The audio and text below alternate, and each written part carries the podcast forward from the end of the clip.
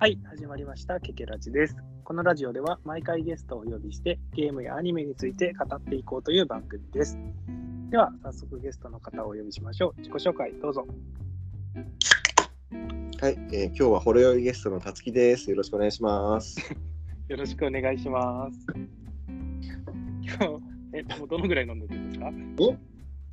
どのぐらい飲んでるんですか、今日はあのおしゃれなバーでビールを3杯とホットワイン1杯と、えっと、レミー・マルタンっていうおしゃれなウイ,、ウイスキーをちょっと飲んで、まあ、ちょっとはあの ゆっくり飲んだんでね、大丈夫です。はい。で、今、大丈夫ですね。今、缶ビール飲んで。はい。というわけで、まあ今日話していくことの前に、あの、うんこの間、1個前か2個前ぐらいの回かな。2はいはい年ぶりぐらいに、あーゲーム会行きましたみたいな話を多分したと思うんですけど、はいはい。まあ、あのゲーム会以外にもこ最近2年ぶりのことをして、2年ぶりのことを、まあ、2年ぶりに行ったっていうのがあって、うんうんうん。まあ、それ、たつきさんと行ったんですけど、あーはいまあ、2はい。年ぶりにえ映画館にねまあ、最近行った行って、まあ、それが結構面白かったから、今日はそれについて話したいなと思うんですけど、はいはい。まあ、映画館もあれですね、なんか久しぶりに行ったんですけど、うんうん。まあ、結構なんか人も、なんですかね、感覚とかも最近は結構開けてるんですかね。あれ、今回って、あれだっけ？い一個分けだったっけ？もうそうじゃなかったよね。うん、一個だけではなかったけど、でもなんか近くあんまり人がいなかったような気がするから、ああ。どうなんかな、たまたま、たまたまですかね。たまたまっていうか、そうだね、あそこは席見て取れるから、なんかあ開けて取れるっていう風のできるから、まあ、おみんなお互い開けてるだけですかね。うん、だと思う。あとね、多分あの映画は一人客が多いからですね。ああ、いやでも結構なんか、結構2人とかで見に来てる人多かったイメージでしたけどね。そうあとあの、ね、あそこスクリーンが広かったね。あ多あ、まあ、それはあるかもしれない。うん、一番大きいスクリーンだと思うんうんうんう。まあまあ。うん。はい。というわけで、まあ、2年ぶりに映画館に行って、まあ、見たのが、まあ、ソードアートオンラインを見たので、今日はそれについて話していきたいと思います。はーい。お願いします。はい。はい、というわけで、まあ、今日話していくのは、ソードアートオンラインプログレッシブ星なき夜のアリアについて話していきたいと思うんですが、はいまあ、ソードアートオンラインって結構、まあ、アニメはだいぶ前からあってて、うんうん。結構有名かなとは思うんですけど、うん。まあ、改めてどんなアニメかっていうのをうん。説明してもらってもいいですか、俺が？俺が？えーっと、はい、酔っ払いに説明をしてもらおうと思ってます。はい、えっと、ざっくり言うと、えっと、オンラインゲームに、えーフルダイブですね、あの VR、VR というか、もう神経接続的に、えっと、フルダイブできるオンラインゲームに、えープレイしたら、えーそのまま出られなくなっちゃって、えっと、殺し合いゲームに、殺し合いゲームでもないな。なんか、え 殺し合いではないですね。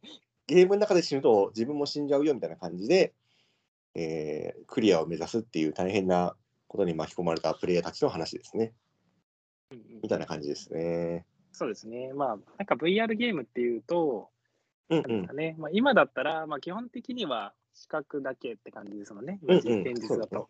っていうのが、もう、それ以外も、もうその中に入ったら、まあ、実際の、なんですかね、リアルの体は、まあ、寝たままの状態とかで、なんか頭に装着したら、まあ、実際に、そのゲームの中で手足動かしたり、なんかもう食事もしたしたり、もう味覚も感じたりみたいな、まあ、五感で楽しめるようなゲームっていうことで、ゲーマーとしてはなかなか、なんですかね、ゆ夢のあるゲームじゃないですか、こういうの。どうですかね。どうですかね。まあね。まあ、出れるならね。出れるんだ。出れるならしたい出れるならね。はい。というわけで、まあ、ソードアートオンライン、ね、えっ、と、アニメがさっき調べたら、2012年の7月7日に、うん多分その初回の放送があったらしいんですけど、もう 9, 9年前くらい年ですね。ね。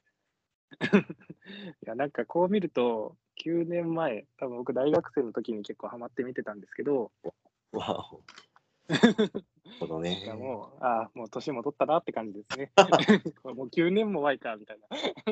あのもうどどんどんあの年を重ねるとね、もう9年前とか昨日のようなだからさ、気にしなくていい。なるほど、なるほど。ということで、もうなんか、なんですかね、今回話していくのは、うん。まあ、もうアニメとしては、まあ、9年も前に会ってるので、まあ、アニメのこととかも、なんですかね、映画のこととかもある程度ネタバレまあもちょっとこう入るとは思うので、まあ、あ、あの、聞く、これから映画見ようっていう人は、ちょっとここまででやめといて、見てから続き聞いてもらえるといいかなと思いますので。でしたからって気になるんじゃない気もするけど、うんうんうん、まあもう映画、映画というかアニメ見てる人とかは、まあネタバレ聞いて、まあ、うん、まあどうし、やっぱ聞きたくない人は聞かない方がいいと思うけど、そこまで 重大なネタバレってあんまり多くはないかな、どうかなって感じなんで、ね、ブルース・ウィリスが死んでたは、という話ないと思うんで。はい。そうでもないです？はい。まあ、そんな感じで話していきますけど、うんえーちなみにアニメはリアルタイムで見てました？リアルタイムでは見てなくて、知り合いからあの録画した DVD を、うんうんあうん。一気に期かな、貸してもらって通してみて面白かったなって感じだったんだよね。ああ、うなるほど。だからとりあえず、アイン、だっけ？一期はアインクラッド編とフェアリーテール、フェアリーテールだっけ？なんか、ん？フェアリーダンス。映画フェアリーダンス編までは見てて、でうんうんうん。ントムバレットぐらいまでは確か見たはず。はいはいはい。で、その後まではちょっとうろ覚えたな。多分見てないんじゃないかな。もう見ましょうよ。そうなんだよそうなんだようんまあまあ、いろいろね。うんうんうん自分は全部見てるんですけど、うんうんうん。まあ、うん、アインクラッド編が、まあ、やっぱ結構個人的には好きですけど、うんうんうんその後とかも結構、アリシゼーションとかが一番アニメだとうんうん最近あったやつですけど、ね、はい。あちょっと結構長いは長いですけど、うんあの面白かったですよ。うんああとそうか、あの、げ前の劇場版のね、オーディナルスケールも一応見に行って、ああ、はいはい。あれはすごい、やっぱ映画館でのこう効果を存分にやってて、すごい面白かったからね。うんうんうん。オーディナルスケールもすごい良くて、自分ブルーレイも買ったんですけど、ああ、そうそうそう。自分もね、ちょっと買おうかどうか迷ったんよね。うんうんうん。あれもすごい良かったですね。あれ多分映画、原作はなくて映画でオリジナルじゃなかったかな。映画オリジナルだね。そうですよね。うんうん。でもなんかすごい、なんか話もしっかりうんうん。良くて。で、やっぱ映画、やっぱ戦闘シーンとかは、まあ、今回のも思ったんですけど、やっぱ映画になるといいですね。うん、やっぱ力入ってる感じがするよね。そうそう。で、まあ、今日ちょっとこれ話すために、うんうんアニメの第1話と第2話と、まあ、3話目の最初ぐらいまで見たんですけど、なんか映画、まあ映画が約100分ぐらいの今回映画だったんですけどうん、アニメだと、あ2話、2話分のとこまでしか進んでないんだなって思いました。そうそうそう。いや、なんかその、プログレッシブ、まあ、原作小説があるんだけど、その、まあ、やうん焼き直しというか、をするときに、なんか普通に作っても、ね、な焼き直しじゃ面白くないじゃんっていうところで、そのヒロインの穴側の視点から始めるっていうので、それで、その、まあまあ、その、だ第一層から始めるっていう。アニメ版ではその、まあ、最初ちょっと導入部分があった後も、なんか70何層とかなってて、その第3話でもうすでにキリとかすげえ強い状態だったもんね。うんうんうん。いや、ね、あ、てか、あの、言ってなかったけど、今回の星なき夜のアリア、どんな話かって全然言ってなかったですね。あその そうそう。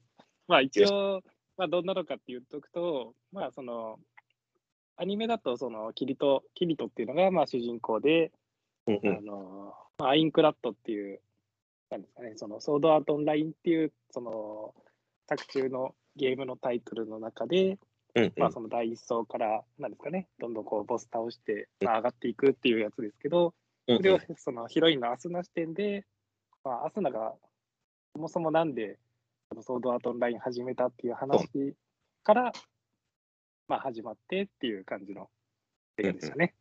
そうですね。そこは全然言ってなかったなと思って。あの、あアスナの家庭環境の話とかって、あった？はいはいはい。アスナの家庭は多分オーディナルスケールかなんかで出たんじゃなかったかな。なんか今回、え、そんなにあったんだ。ん？いや、そんなにアスナってお嬢様だったんだっていうのと、はいはいはい。そうそうなんか、なんかお母さんすげえきついなとか、おにお兄ちゃんがすげえ理解力あるなみたいな。そうそうそう。うんうんなんかあそこら辺は、なんか前、えなんかあったと思うんですけど、多分お兄ちゃんは初めて出たのかな。うんうんうんうんうん。ね、お兄ちゃん、お兄ちゃんがもともと買ったソードアートオンラインでしたね。買ってたその。ソードアートオンラインあのセットみたいなやつをうっかり妹が はめてしまったかばっかりに。いや俺あれあのシーン見ながらお兄ちゃん絶対あの性格のきついお母さんにめっちゃ怒られてそうとか思いながら。そうですね。あんなところに置いてたばかりに、あんなところまあ実だからさ、まあまあ、机、自分の部屋だけど。うんうんうんうん、うん、そそういうのを思いながらね。いや、でも、なんか、アニメだと、なんですかね、そんなに思ってなかったけど、うんアスラってあんな、もともとゲームをしない人だなそうなんだね。なっていうのが、うんその映画を見て思いました。でも一応運動神経はいいみたいな話だったもんね。うんうんうんうん。それは、なんか映画でも最初になんか授業風景かなんかで出てましたよね。タタイプでね、なんか。うんうんうん。なんか一応すごいお嬢様で運動ができるみたいなのがそうそうそう。なんか、出てって。なんかいや、うん、そうね、今安っぽいって言ってたんだけど、まあまあ、そういうね。で、一応、あの、キリト君もね、実家が、実家がというか、なんだっけ、あれ、剣道場あるのなんだっけ？これ多分、あれ実家なのかな？剣道場ありますよね。あるよね、なんか、だけどそこら辺の、んなんだ剣 のスキルっていうか、そういうのはもともとあるから、うんうんうんうんまあまあまあ、みたいな感じなのかなと思いつつ、うんうんあとね、その、まあ、今回、そのアスナが初めてそのゲームも知らないんだけど、オンラインゲームに参加して、あのゲーム好きのあの、まあ、友達と一緒にあのそ、まあ、ゲームを攻略してってみたいなえー話になるんだけど、まあ、そこら辺が、自分もその今回のその映画を見終わった後テレビシリーズをこう見返してみたら、まあそのん。まあ、本編というかメインのキリト君もその、まあ、ゲーム内に入った時になんかそのゲームに慣れていない友達と出会って教えていくみたいな話になっててて、ちょうどなんかそれが共存関係というか同じような感じになってたもんね、うんうんううん。ん、それがちょっと面白いなと思って。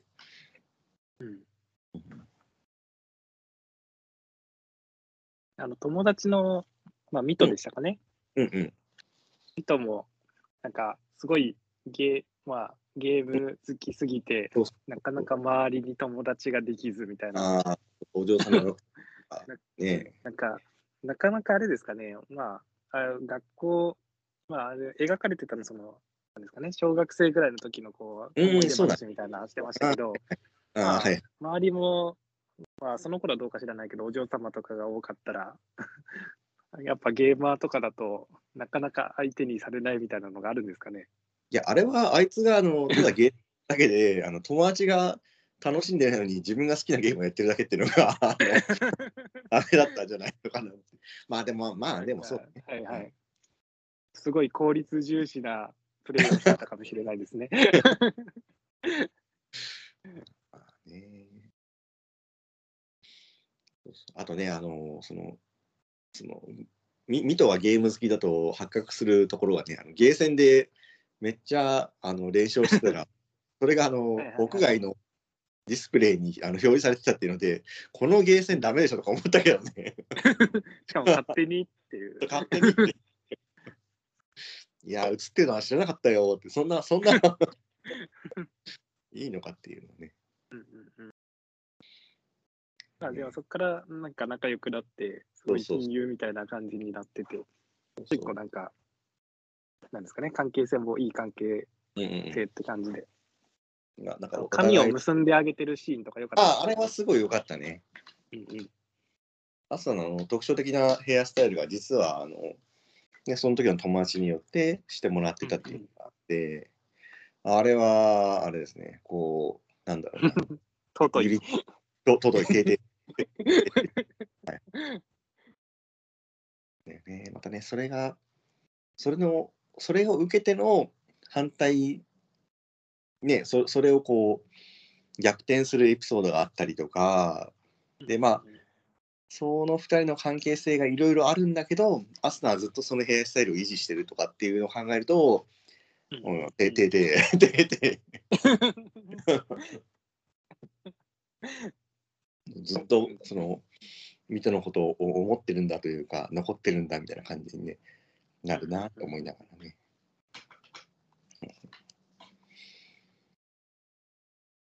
まあ、ちょっとどんどん映画のネタバレもしていくんですけど、はい。まあ、ミトが、なんか、アスナのことを絶対守るみたいなことを言ってて、うんうんうんうんで、まあ、一緒にこう、まあ、ダンジョンとか、うんうん。いろいろ行った時に、うんいや、なんか改めてソードアートオンライン見てて思ったけどうん、第一層から厳しすぎじゃないですか、あの。あれ、第一層だったね、そういえばね。そうそうそう。なんか第一層からちょっとダンジョンで間違った、間違ってこう、なんか、ですかね、ドラクエでいうミミミックみたいなのを開けちゃって、そうそう。で、それだけ、それでもうゲームオーバーになるぐらいの 敵がいっぱい出てきたりとか。ああなんかああいつあいつを倒すと敵呼んじゃうからやめとった方がいいよみたいな感じのやつがあのうんうっかりあれするとあの鬼のように来てそうそう大変とかめっちゃ敵が出て、なんか、ね、出てきたりとか、いやなんか死んだら終わりっていうゲームなのに、なのになんか初初見殺しが すごいなと思って。あのフロムソフトウェアのさなんかデモンズソウルとかそういう感じの 殺し方をしてるんだけど。うん、うんあれなんか厳しすぎますよね。ちょっと俺あ話の作りとしてそうなんだろうけど、うん、クソゲーじゃないとか思いながら、死ぬ死ぬ前提のな難易度ならまだしもって感じですね。うんうん まあね、初まあ見、初見相手だとなかなか一層からやるにはひどいゲームだなと思って。そそりゃね、なんか、まあ、後々クライマックスというか、あの、うんうんあのベベータテスター ビ、ビーターが何にも教えてくれたのは、ひどいんじゃないのかっていう、あのね、いう人たちがいるのも無名になるかなっていう感じがあるけど、うんうんね、でも一応情情報本は出してたからさ。そうそうそうそう。うん。いやー、あの、まあ、アスナが、うんうんね、敵にいっぱい囲まれて、うんうんうん死にそうになるじゃないですか。そうそうそう。ライフゲージ、まあ、ミトは、ミトはパーティーから抜けるんですけど、そうそう、その。そこら辺はどう思いました？いやだ、うん、いや、だから、その、まあ、ちょっと義に、腑に落ちないけど、でもまあ、その、死ぬのを目の当たりにしたくないっていう、うん、うん。まあでもあれですよね、なかなかまあ多分あんな経験することないじゃないですか、実際。中学生、自分たちが。そうなんだよね。テレビし、うんまあでもそうか。でも中学生は元からか。中学生だもんね。中学生でしたっけ？うんうん、いや中学生か高校生か分かんなくなってくる。で、キリト君はこの時14歳だったんだよね、確か。10?14? 4、14歳。うんうんうん。だから、この時のキリト君はただあのゲーム好きのウブな14歳なんで、ちょっとこう女の子を助けるにもドギマギしてるから、ゲームの裏立つと、女子とのコミュニケーションが苦手っていうのがね、大変初々しかったね。いや、あの、まあ、その、なんですかね、ミミトにこう、何パーティーから抜けられて、あ、うん、アスナがもう、その絶望から、その助けるシーンまでは、もうも あのかっこよかったけど、その後のなんか剣を背中の鞘に直すシーンがもうめっちゃ面白かったんですけど。初々しいんだなと思いながら。そうそうそう。えー、なんかもう今や、なんですかね、アニメ、そのアリシュエーションまで見てると、なんかもうヒロインいっぱい出てるけど、あの頃はまだ女の子に慣れてないんだな、みたいな。って感じですね。あの、その後に、なんですっけ、なんか民家かなんか泊まって、その、アスナがお風呂入るシーンとかもあるじゃないですか。うんうん あの、アスナが、その、風呂入ってる間の、なんか、キリトが、なんですかね、なんか、どうしたらいいんだろうみたいな。あいつずっとあそこの前にいたよね。そうそうそう。なんか、ずっとこう、往復してる感じでしたようね。んっていうのが、初々しくて、い、よか嬉しかっったですね。すごいなんかもう、女の子に慣れてないゲームオタクって感じで。た。そうそう。あ、だから、キリト君もともとゲームオタクでオンラインゲーム好きだから、その前の劇場版のオーリエンスケールの時に、うんうん。オーグマーっていう AR 装置で、うん現実世界がゲームになるっていうので、それがすごい流行るんだけど、あのそれにハマってるのって結局そのゲーマーじゃなくって、まあ、いわゆるパリピが遊んでるんだけど、だから、あのキリト君ね、あんまりあれにハマってないんだよね。なんかやるあと、そう、なんかやっぱ体が重いなとか、ブチブチ文句されながら、ー そうでしたね。そうそうややってて、あのあやっぱこの子、筋金のゲーマーだわとか思いながら、いうね、感想が当時あったんだよね。うんうんうんで、でも結構なんか、その映画の話戻ってると、なんかアニメ見てると、あのその今日1話2話アニメ見たってさっき言いましたけど、結構なんか似たようなシーンとかが多くて、おおかしいなって思いながらそうそうそう。結構見てましたね。あの、第一層のボスを倒しに行くとこうんうんうん。で、なんかその会議をするじゃないですか。うんうんうん。はいはいはい。あそこら辺とかも割とそのまんまなシーンとかもいっぱいありましたよね。そうそう。ねあ、出た牙をって思いましたもん。牙をね そうそうそうあそこら辺とかも結構そのまんま、あ、映画でも出るんだなって思いました。うんうんうん。牙、牙を、牙牙をあれ？あの、き、きし、きしたんだよな。職業、職業辞任してます。あいつ名前なんだっけ？えん？職業ないとやってますはあ、そうそうティアベルです。あ、そう、ディアベディアベルハンもね。ディアベルハンも。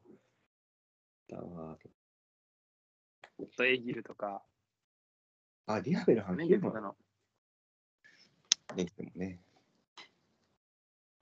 そうそう、だから、あのープログレッシブ見た後にテレビシーズンを見返したら、エギルの、あの見せ場シーンがミトに奪われていたのがね、ちょっと面白かったね。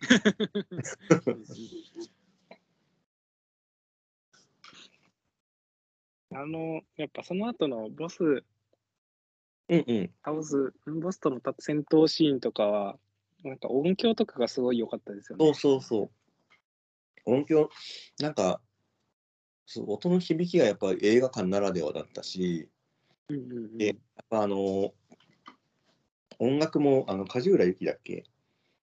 あはいはいはい。お音響、音楽もめっちゃなんかカラフィナっぽいと思ったらやっぱ梶梶浦由記だったし、うんうんうん。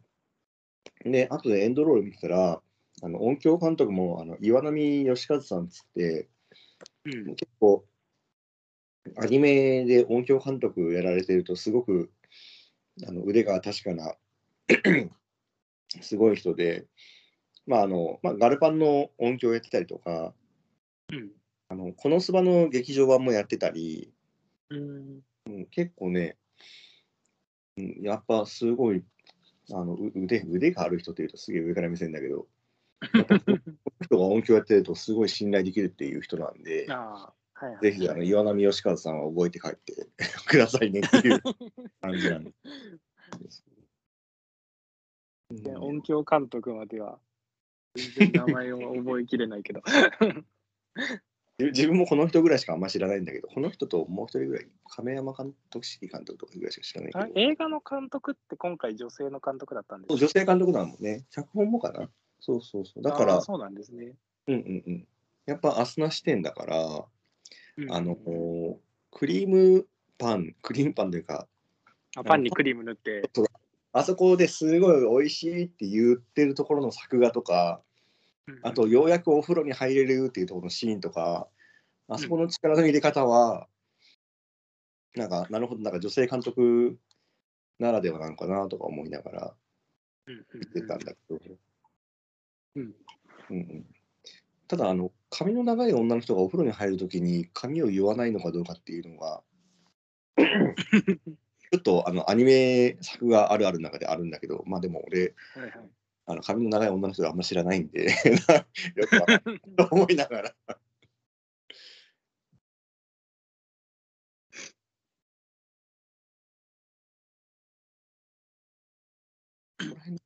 あれは表、なんだ、表、なんだ、演出はすごい良かったもんね。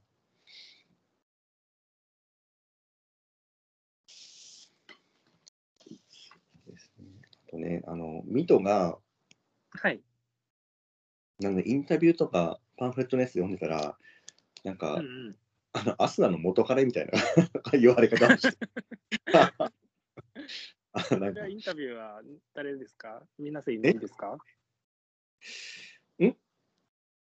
誰のインタビューのディレクターなんですかインタビューっていうか、なんだったかな。うん。ななんかそんな感じの話が。あね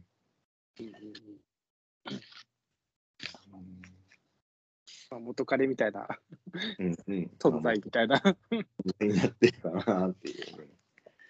だからな今、今後出てくるのかな。でもだ、うん。ミトいるからさ。いや、でも、その、なんですかね、映画見た後にも、そのたつきさんとは話したと思うんですけど、うんうん。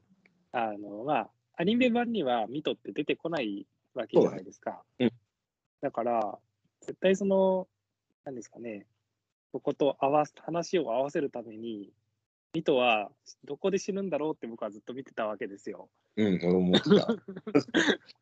で、いやなんか、ボス、ボスも、戦う時にもいいたから、いやまあ一番最初は、そのアスナが死にそうな時に助けるのかなって思ったんですよ。で、そこで死ぬかなと思って、あそこで、あの、そこで、まあ死ななかったから、うんうん。まあで、またボスの時に出てきたから、ここで死ぬのかなと思ったら、あそうでもなくて。まあでもあ確かにあそボボス戦で死ぬとそれはちょっとドラマチックすぎてテレビシリーズのそうせ整合性が取れなくなるかなっていうのはあるけど整合性もそうないけどあの、アニメ版、アニメ版だと、テレビ版？なんですかね、あ、そうそう、テレビ、テレビアニメ版だと、ビうん。マスナって最初に会った時もなんかこうフードしてて、うんうんうんそうそう。なんかあんまりこう明るい感じではなかったじゃないですか。ううんうんうん。でもまあ一応 時系列的にはもうあの時点でミトとは分かれてるから。うんうん。まあ。うんうん。いや、あの、なんですかね、原作的には、そのそこら辺を書いた時には、もうその、アスナの背景とかまでちゃんと考えてたのか、まあそのミミトがいるかどうかは別として。ある程度はあると思うんだけどねうんうんうん。あでも、なんか、アニメ版とどう変わっていくのかなっていうのは、すごい思いましたね。水戸もそのまま生き残ったし。で、まあ、次も映画が来年かなああなんかあるわけじゃないですがか。うんうんうんあれ、プログレッシブって、映画って全部で何部作とか決まってるんですっけ？いや、わかんないね。うんただ次、一応、まあ、今回の第一章とすると、その第二章は来年っていうのは決まってるんうんですよね。あの、そうね。予告が最後に出たんで。うんうん。なんかタイトルまで出てましたね。うんうんうんだから、そこら辺が、なんですかね、アニメだと、その、さっきもちょっと言ったかもしれないけど、第1話、第2話で、第3ボス倒して、まあ、第3話になったら、もうキリト君、レベル40ぐらいになっててっていう感じになってるけど、うん。で、その、プログレッシブだと、どういうふうに進めていくのかなっていうのが、今後楽しみだなと思ってるんですけど、うん。まあ、なんせお互い原作知らないんで、そうなの。原作も読んでないからなと思いながら。どうなっていくのかなっていうのが楽しみなんで、また多分来年、多分映画見に行こうかなとは、今から楽しみなんですけど、どうなっていくんでしょうね。そうだね。そのラストとかも、なんかアニメだと、14話ぐらいで多分終わるじゃないですか。うんうん、そうそうそうそう。あの終わり方とかも一緒なんですかね？いや、でもだから、そのアスナが、なんだっけ、なんとか騎士団に入ってるじゃん。ああ、はいはいはい。そこら辺が描かれるんじゃない？わかんないけど。ああ、そっかそっか。あそこに入っ、なんで入ったかとかって全然描かれてないですよね。やっぱそうなんだね。まあ、覚えてないんだけど。そうそうそう。なんか、ん？あれ？なんかアニメだったかな？アニメでは、第2話ぐらいの時に、うんリトからどっかギルドに入る、なんか、いいギルドがあれば入るといいよみたいな、うんうん。なんかキリトがそんなに言ってたシーンがあったんですけど、ああ、はいはいはい。うん、なんか、なんかがあるんですかね？そういう入るきっかけになるような。でもね、その、今回、このプログレッシブの最後に、あんたこっちに来てなかったじゃんっていうアスナが、キリト君の後を追っちゃってたから、うんうんうんうん。で、なんかその後、なんか、門の階から、あの、意味深に、あの、伊沢しおりが声をしてる女の子が入ってて、こいつ誰だなとか思って、家帰ってテレビシリーズ見返してたら、普通にこいつ情報屋として接触してるなとか思って、あれ？なそうでしたっけ？もう全なんかね然、新キャラと思って見てたけど、出いや、なんか。ねその後、うん、なんか、赤花のトナカイかな。ななんかの時に出てたよ、伊沢しおり。うーん。で、伊沢しおり出てんなるを見てたら、あのーえーっと、あれ、シリカの、あの、うんドラゴン、ちっちゃい竜いるじゃん。はいはいはいはい。ピナの CV が伊沢しおりだったね。そうなんですね。そうそう。ここにいたとか思って。うん。